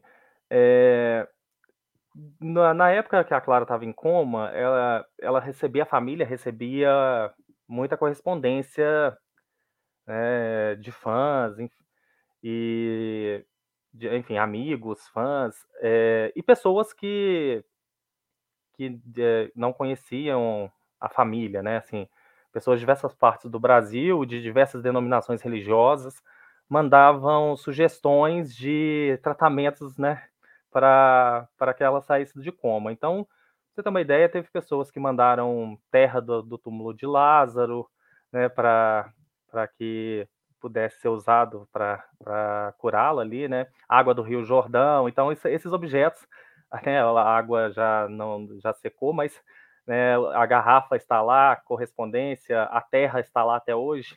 Né, então, esse me chamou atenção, esses objetos que as pessoas enviavam com o intuito de, de que a Clara saísse do coma, né, sugerindo tratamentos assim espirituais, principalmente, na sua grande maioria. Mas é, tem um outro objeto que a gente só levou para o Instituto agora, recentemente, né, depois do falecimento da Dona Mariquita, que é um pedaço do cabelo da Clara que a dona Mariquita cortou quando ela estava em coma.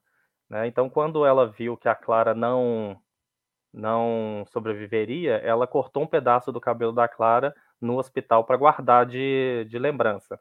Então, esse cabelo está lá. Né? Então, a gente levou agora, recente, né? depois do falecimento dela, da dona Mariquita. Então, esse, esse é o objeto que mais me chamou a atenção, que é um, uma mecha do cabelo da Clara que foi cortado pela irmã para guardar de lembrança, né? E, e quando o memorial estava aberto, com as exposições que você contou, Marlon, é, o público era grande, as pessoas ainda têm essa, essa boa lembrança da, da Clara, ela atraía turistas de outras cidades. Como era esse movimento do, do memorial? Sim, é, o grande problema ali, né, não é, não vejo até como problema, mas é porque a cidade é muito pequena no interior de Minas, né? Então, muitas pessoas não conhecem a cidade, né? A cidade é, e assim, os fãs da Clara tem, ela tem fã para todas as várias partes aí do país, né? Então a gente recebia muito turista, assim, é, principalmente na época do festival, em agosto, porque aí as pessoas deixavam para viajar, aproveitavam as duas, as duas coisas, né? O festival e aproveitava e conhecia o memorial, a exposição. Mas a gente é, já recebeu visitantes de diversos lugares, né? Então a gente já, já recebeu visitantes, né, é, dos Estados Unidos, é, da Noruega, né? Tem uma, norue uma norueguesa que, que veio da Noruega para conhecer o memorial, que é muito fã da Clara, né? Que conheceu a obra da Clara no Rio de Janeiro, numa é, numa visita dela ao Rio, é, aprendeu português e veio, veio da Noruega para conhecer uh, o espaço. Né? Então, assim, a gente recebe de diversos lugares, né? mas a maioria é, é, de fora, né, de Minas, né, do, principalmente do Rio de Janeiro. E, apoio da prefeitura nunca, não, vocês nunca tiveram? É, a gente esse eh, agora a gente teve, né, esse a gente não tem apoio de poder público, assim, né, formalmente, né, a gente não tem, a gente não recebe subvenção da prefeitura, nem de do estado, nem de nada. Eh, essa essa verba, né, que veio através da lei Aldir Blanc, veio a partir também da Secretaria de Cultura da, da última gestão, né, que, que nos ajudou nesse processo de, de inserção do, do Instituto dentro da, da lei, né. Então, foi o apoio que a prefeitura uh, fez com a gente, né, na, no ano passado, né, na gestão passada. É, e mais apoio, assim, é, anualmente, a gente não tem de nenhuma esfera do poder público. Né? Apoio financeiro. O Marlon, você é um cara jovem e eu imagino que quando você começou esse trabalho, você, você tinha algum conhecimento da obra da Clara Nunes? Você, você se transformou em fã com o trabalho ou foi trabalhar porque era fã? Só para entender a sua ligação com a Clara Nunes, com a obra da Clara Nunes.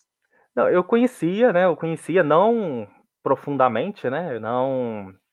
A gente, né? Eu também sou de uma cidade que não é muito grande, né? Conselheiro Lafayette, uma cidade.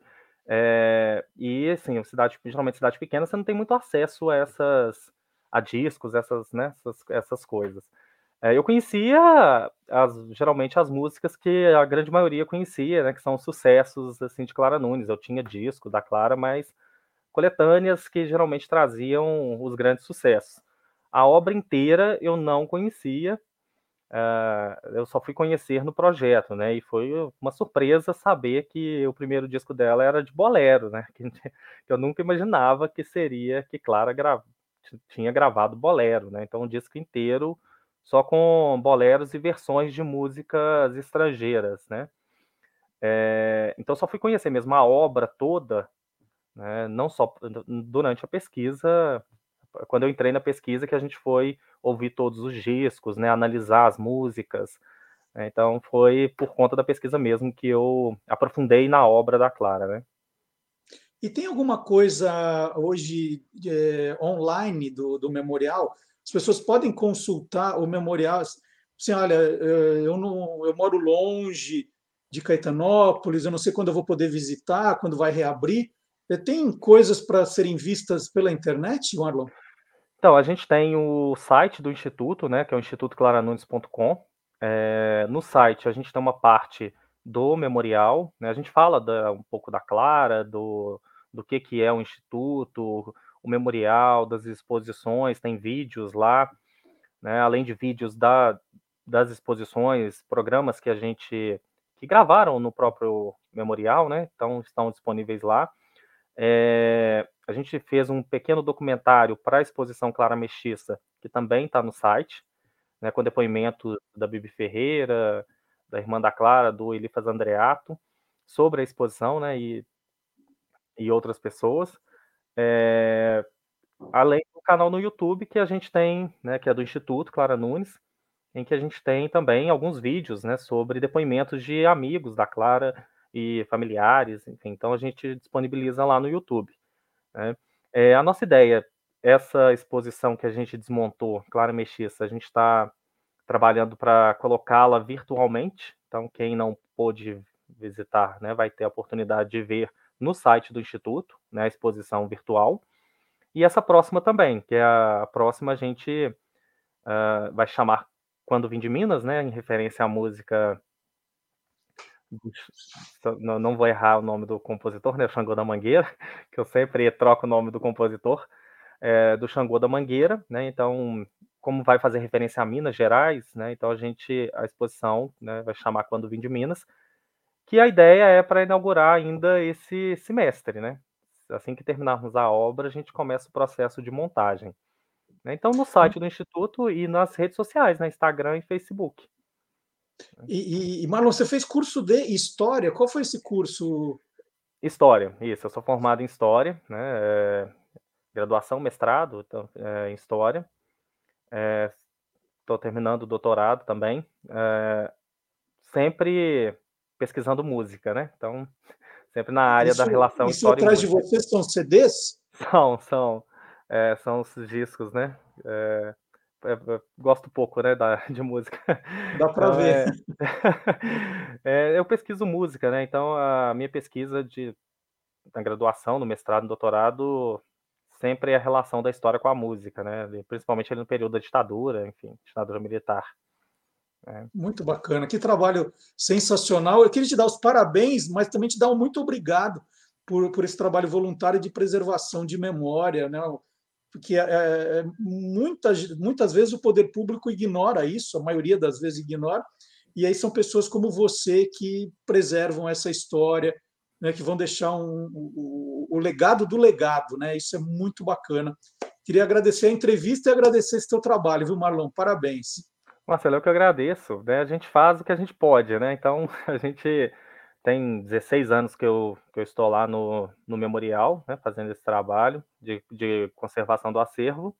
Vou continuar por muito tempo, né? Eu e Silvia, a gente está lá, é, a gente chegou, né, não sabemos o porquê, né? Como diz a dona Mariquita, a dona Mariquita brincava com a gente que é karma, né? Que a gente tem um karma para cumprir aí, então, é, mas a gente faz o que a gente pode na medida do possível e o trabalho vai junto com a família, né? A gente vai mantendo o espaço, se possível, esse ano ainda de volta para visitação. E gostaria de convidá-lo para visitar o memorial assim que, que reabrirmos. Né? E agradeço por, pelo convite de participar aqui do seu canal. Obrigado, Marlon. Eu que agradeço. Tchau.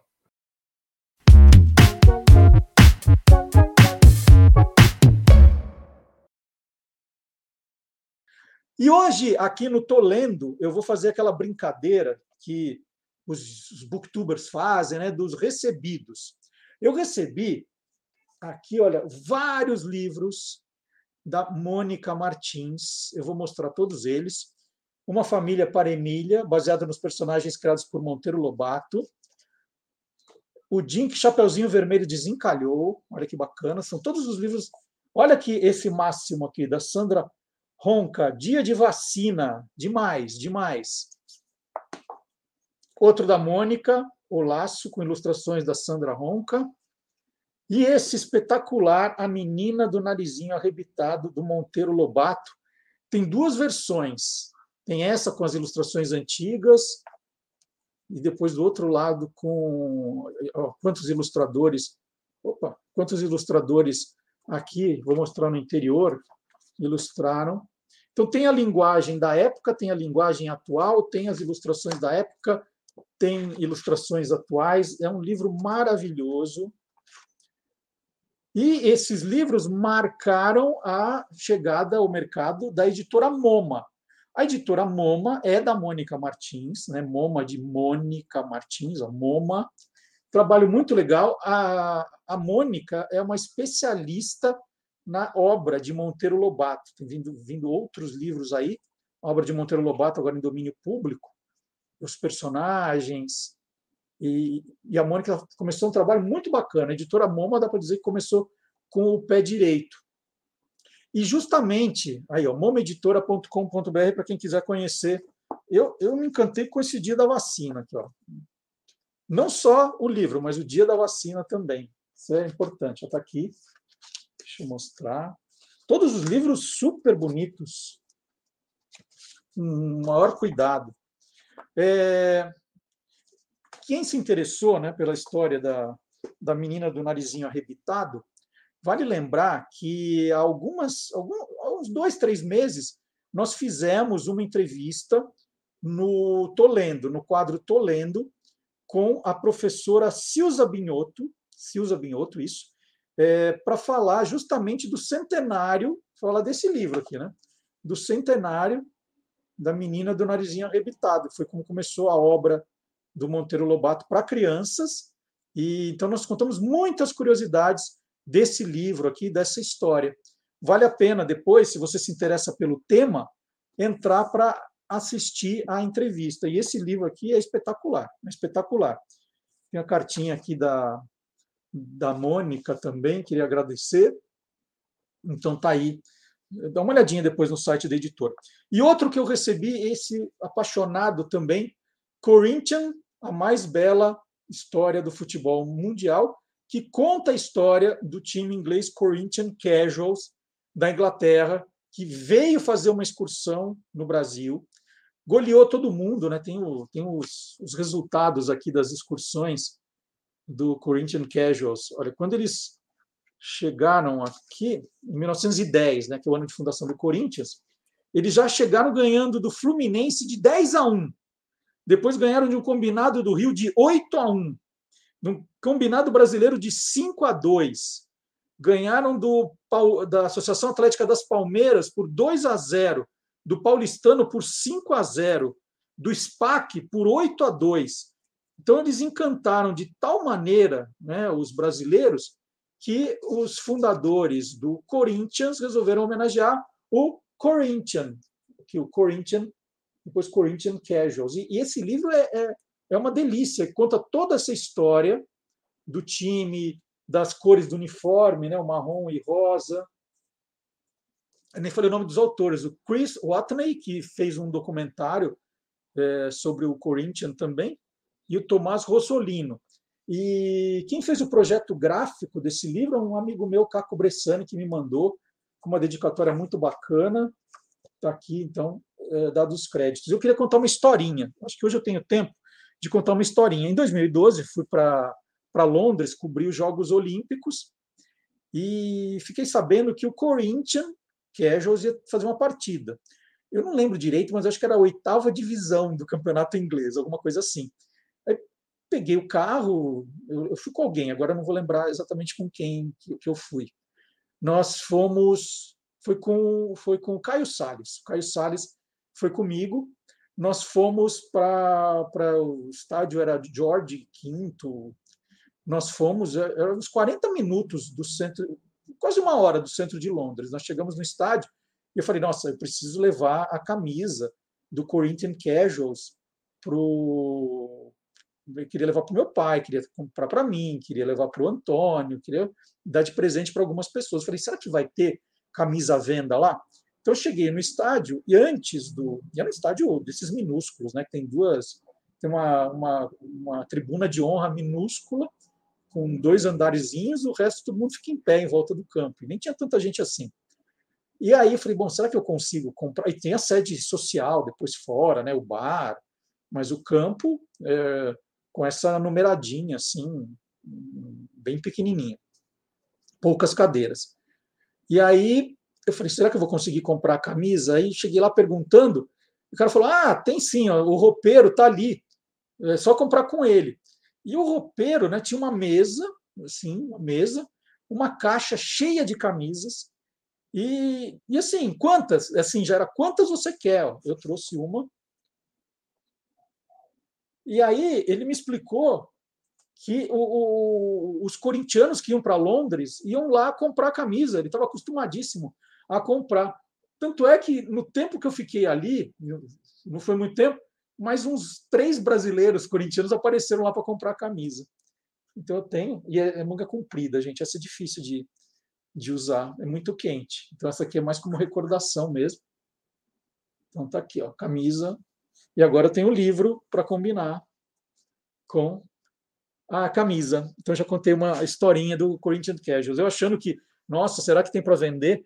E era coisa que já tinha já tinha um balcão lá de venda de tantos corintianos que apareciam em Londres para comprar. Então são as minhas dicas do Tolendo de hoje. E mais uma dica só, hein? Uma dica que agora no dia 24, na terça-feira, nós vamos ter o começo das Paralimpíadas, Paralimpíadas, você escolhe. Nós vamos, assim, depois de tanta emoção em, em Tóquio com a Olimpíada, agora é o momento em que o Brasil, olha, é, é dos, dos, dos principais países ali. Nós vamos ter muitas medalhas, é o que a gente espera. Então, se você quiser conhecer a história das Paralimpíadas ou das Paralimpíadas, tanto faz, você pode consultar o site do Guia dos Curiosos. Nós temos uma reportagem aí que conta toda essa história. Quem começou, quando começou, é, quando virou uma competição mundial de verdade. Então fica o convite para acessar guia dos curiosos.com.br e já chegar bem informado para a competição que começa na terça-feira. E agora nós vamos chamar o Silvio Alexandre. Silvio Alexandre trazendo sempre aqui curiosidades do universo fantástico.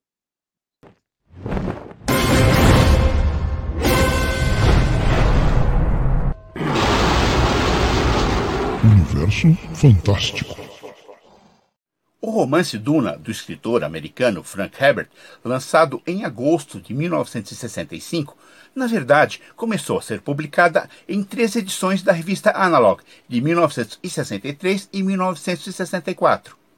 A obra já foi adaptada, entre outras, em um filme de David Lynch e numa minissérie para a TV. Agora estamos aguardando a estreia do filme de Denis Villeneuve, que promete ser a versão definitiva de Duna.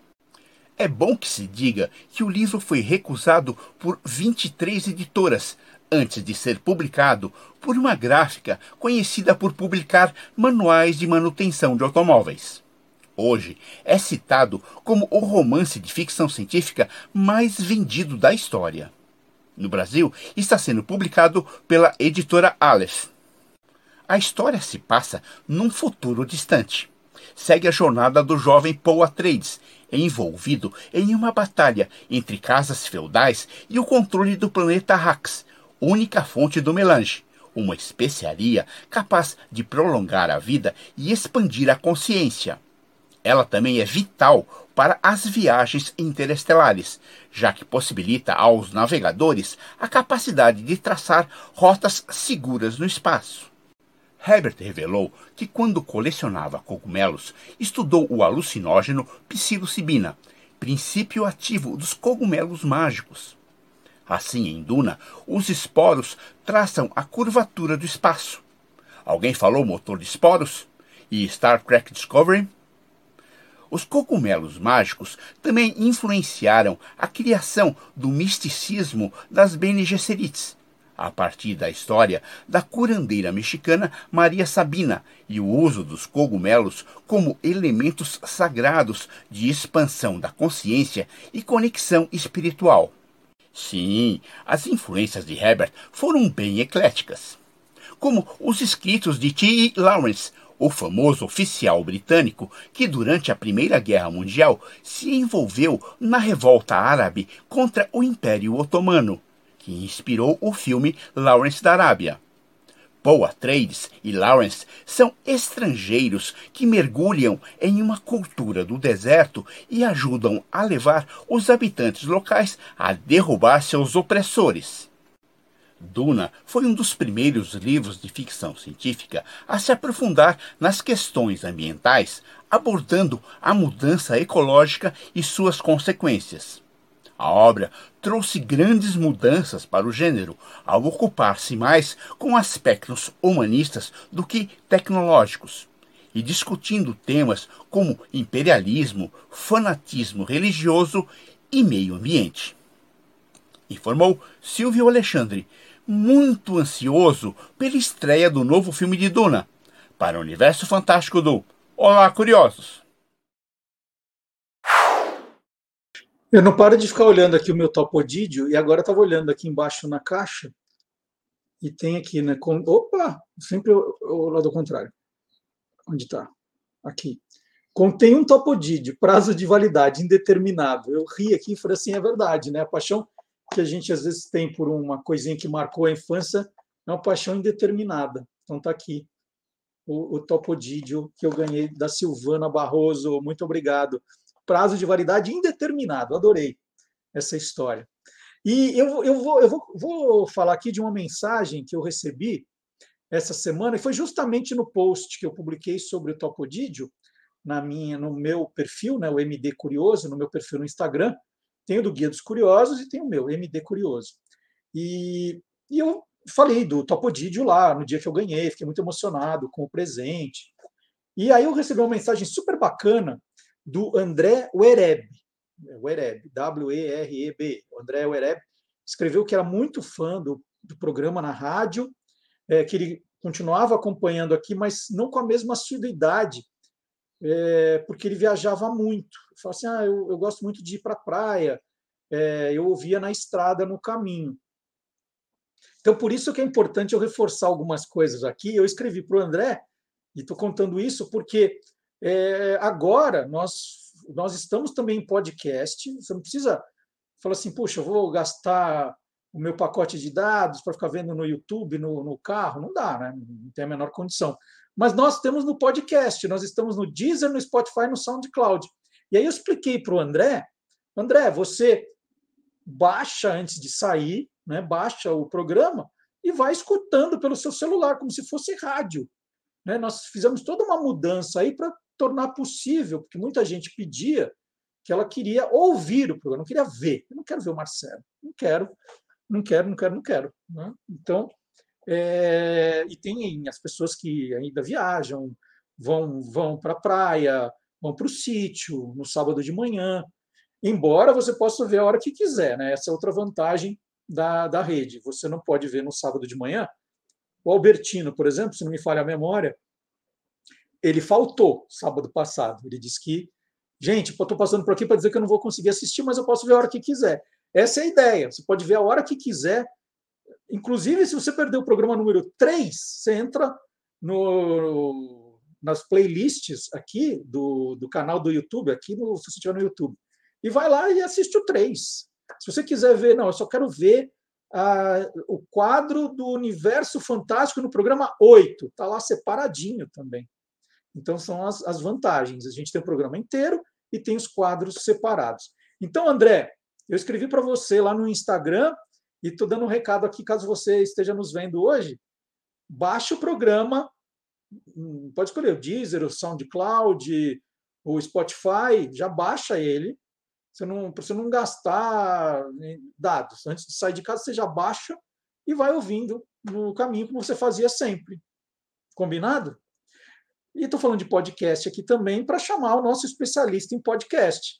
Afinal, ele vem aqui para dar dicas, né? O que vale a pena a gente ouvir. E olha, é uma dica melhor que a outra. Ele, ele entende de podcast, hein, gente? Entende. Professor Marcelo Abud, criador do blog Peças Raras, estudioso de rádio e agora, né, da nova tecnologia, que é, é, é rádio versão 4.0, que é o podcast, é um programa de rádio, vamos combinar. E ele vai mostrar para gente o que é mais curioso na podosfera. Vamos ver?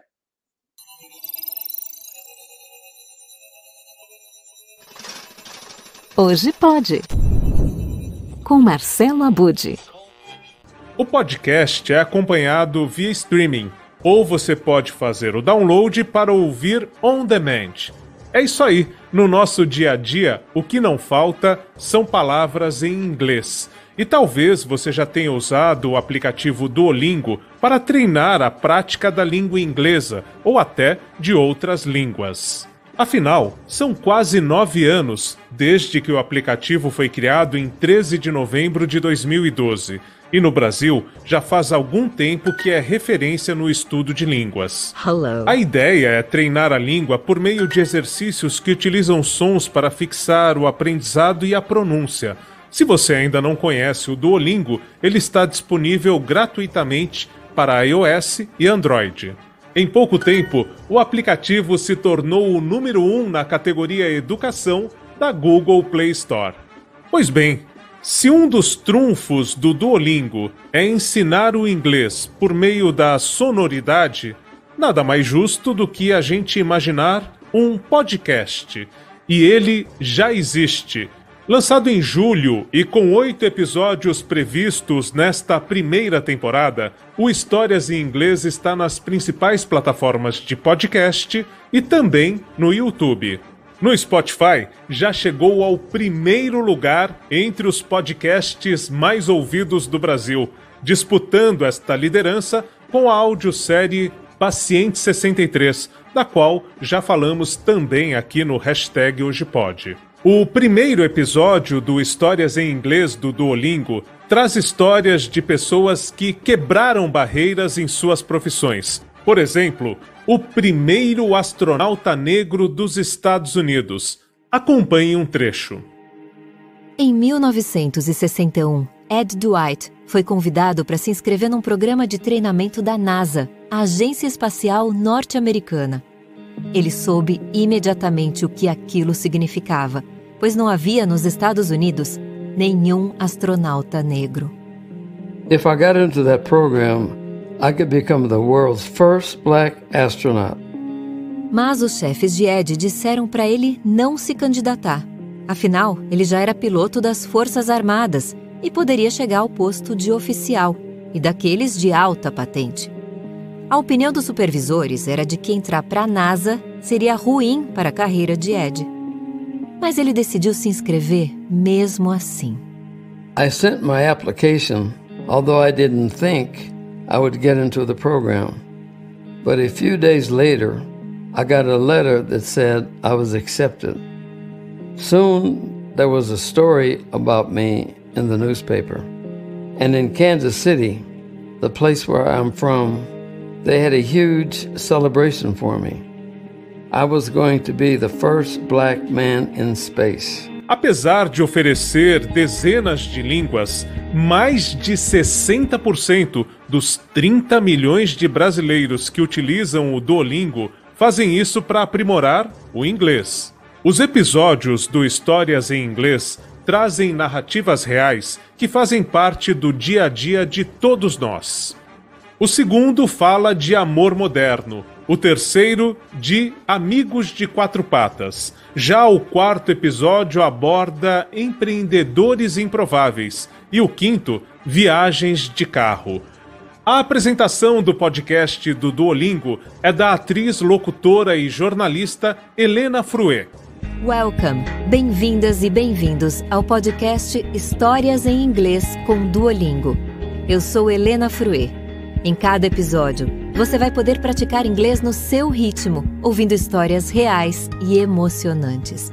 Os personagens falam um inglês simples e fácil de entender, perfeito para quem está aprendendo.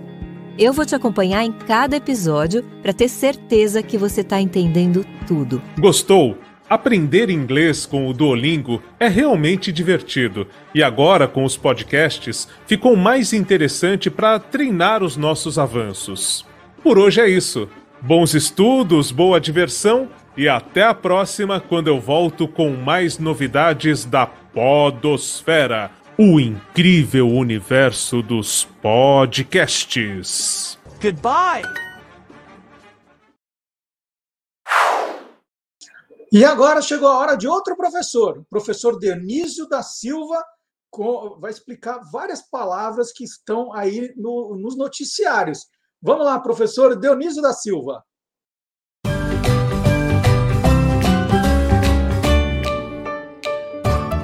Palavra nua e crua.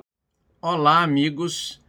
É, grandes sábios da antiguidade já acreditavam em reencarnação dava um nome chique, metempsicose, transmigração, e os espíritas usam mais reencarnação.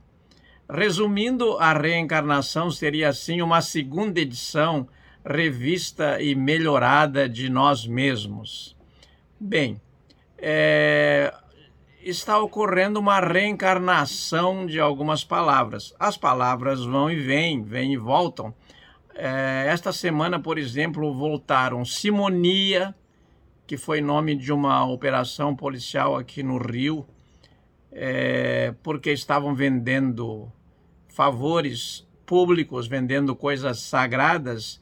Esta é a origem, porque havia um Simão do século I da nossa era, muito famoso, que quis comprar dos apóstolos o dom de impor as mãos que eles estavam praticando.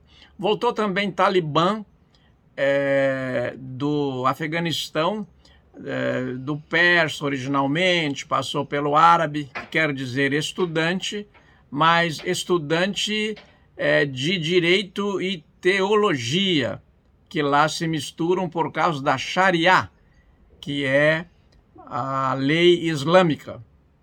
Olha, tem muita matéria para colunas aí, mas eu queria finalizar com uma nova. Voltou também. Impeachment, que eu já li na internet que é empessegamento, porque afinal tem pitch ali no meio e quer dizer pêssego em inglês. Jogar um monte de pêssegos, até que não é má ideia.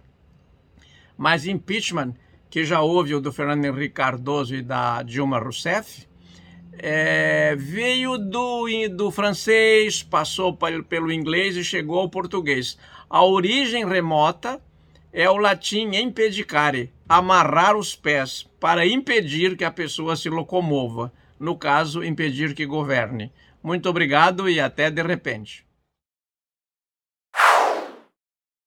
E olha, vale lembrar que o livro do professor Dionísio da Silva, De Onde Vêm as Palavras, que é um sucesso, está à venda em, aí em todas as, as, as livrarias virtuais, no site da Almedina. Se você quiser chegar mais depressa, na descrição dos vídeos, aqui do vídeo do Olá Curiosos, tem o link direto. Então, você quer saber como comprar o livro do professor Fábio Dias, do professor Dionísio, do Guilherme Domenichelli, do Guia dos Curiosos, edição fora de série? O link está aqui na descrição do vídeo, para facilitar a sua vida. Edição fora de série, já, ó, presentão, hein? Então, para facilitar os, os. e outros, né? Vamos colocar os livros citados nessa edição também na descrição do vídeo do Olá Curiosos. Estamos chegando ao final do programa e nós vamos terminar com música, como sempre. Nós vamos ouvir uma versão com a banda Beck e os Tiozão. Qual a música? It's a Heartache é uma das mais famosas canções da cantora galesa Bonnie Tyler, gravada e lançada em 1977 ela teria a música, né, It's a Heartache, teria ainda outras versões também conhecidas, como a do inglês Rod Stewart, que também fez muito sucesso. Então, terminando o programa de hoje e pedindo, não esqueça, antes de ir embora, de deixar o seu like, né, o seu joinha no programa, deixar o seu comentário. Se não tiver inscrito ainda, nós estamos chegando perto de 5 mil inscritos, então aproveita, compartilhem, isso vale para todas as redes sociais senão o canal não cresce, ele some, ele desaparece. É importante. Tem gente que não leva a sério, mas é muito importante. Né? O joinha, o comentário, não só no chat, gente, no comentário aqui embaixo também, dizendo o que você gostou, o que não gostou, o que você gostaria de ver, né? do que você está com saudade, de outros temas. Né? Coloca tudo aqui nos comentários que eu vou ler com certeza. Tá? É importante. Não não vai embora sem o seu joinha, hein? Tá? Então vamos terminar com música It's a Heartache, sucesso da Bonnie Tyler na versão de Beck e os Tiozão. Até o sábado que vem. Tchau, gente! Playback.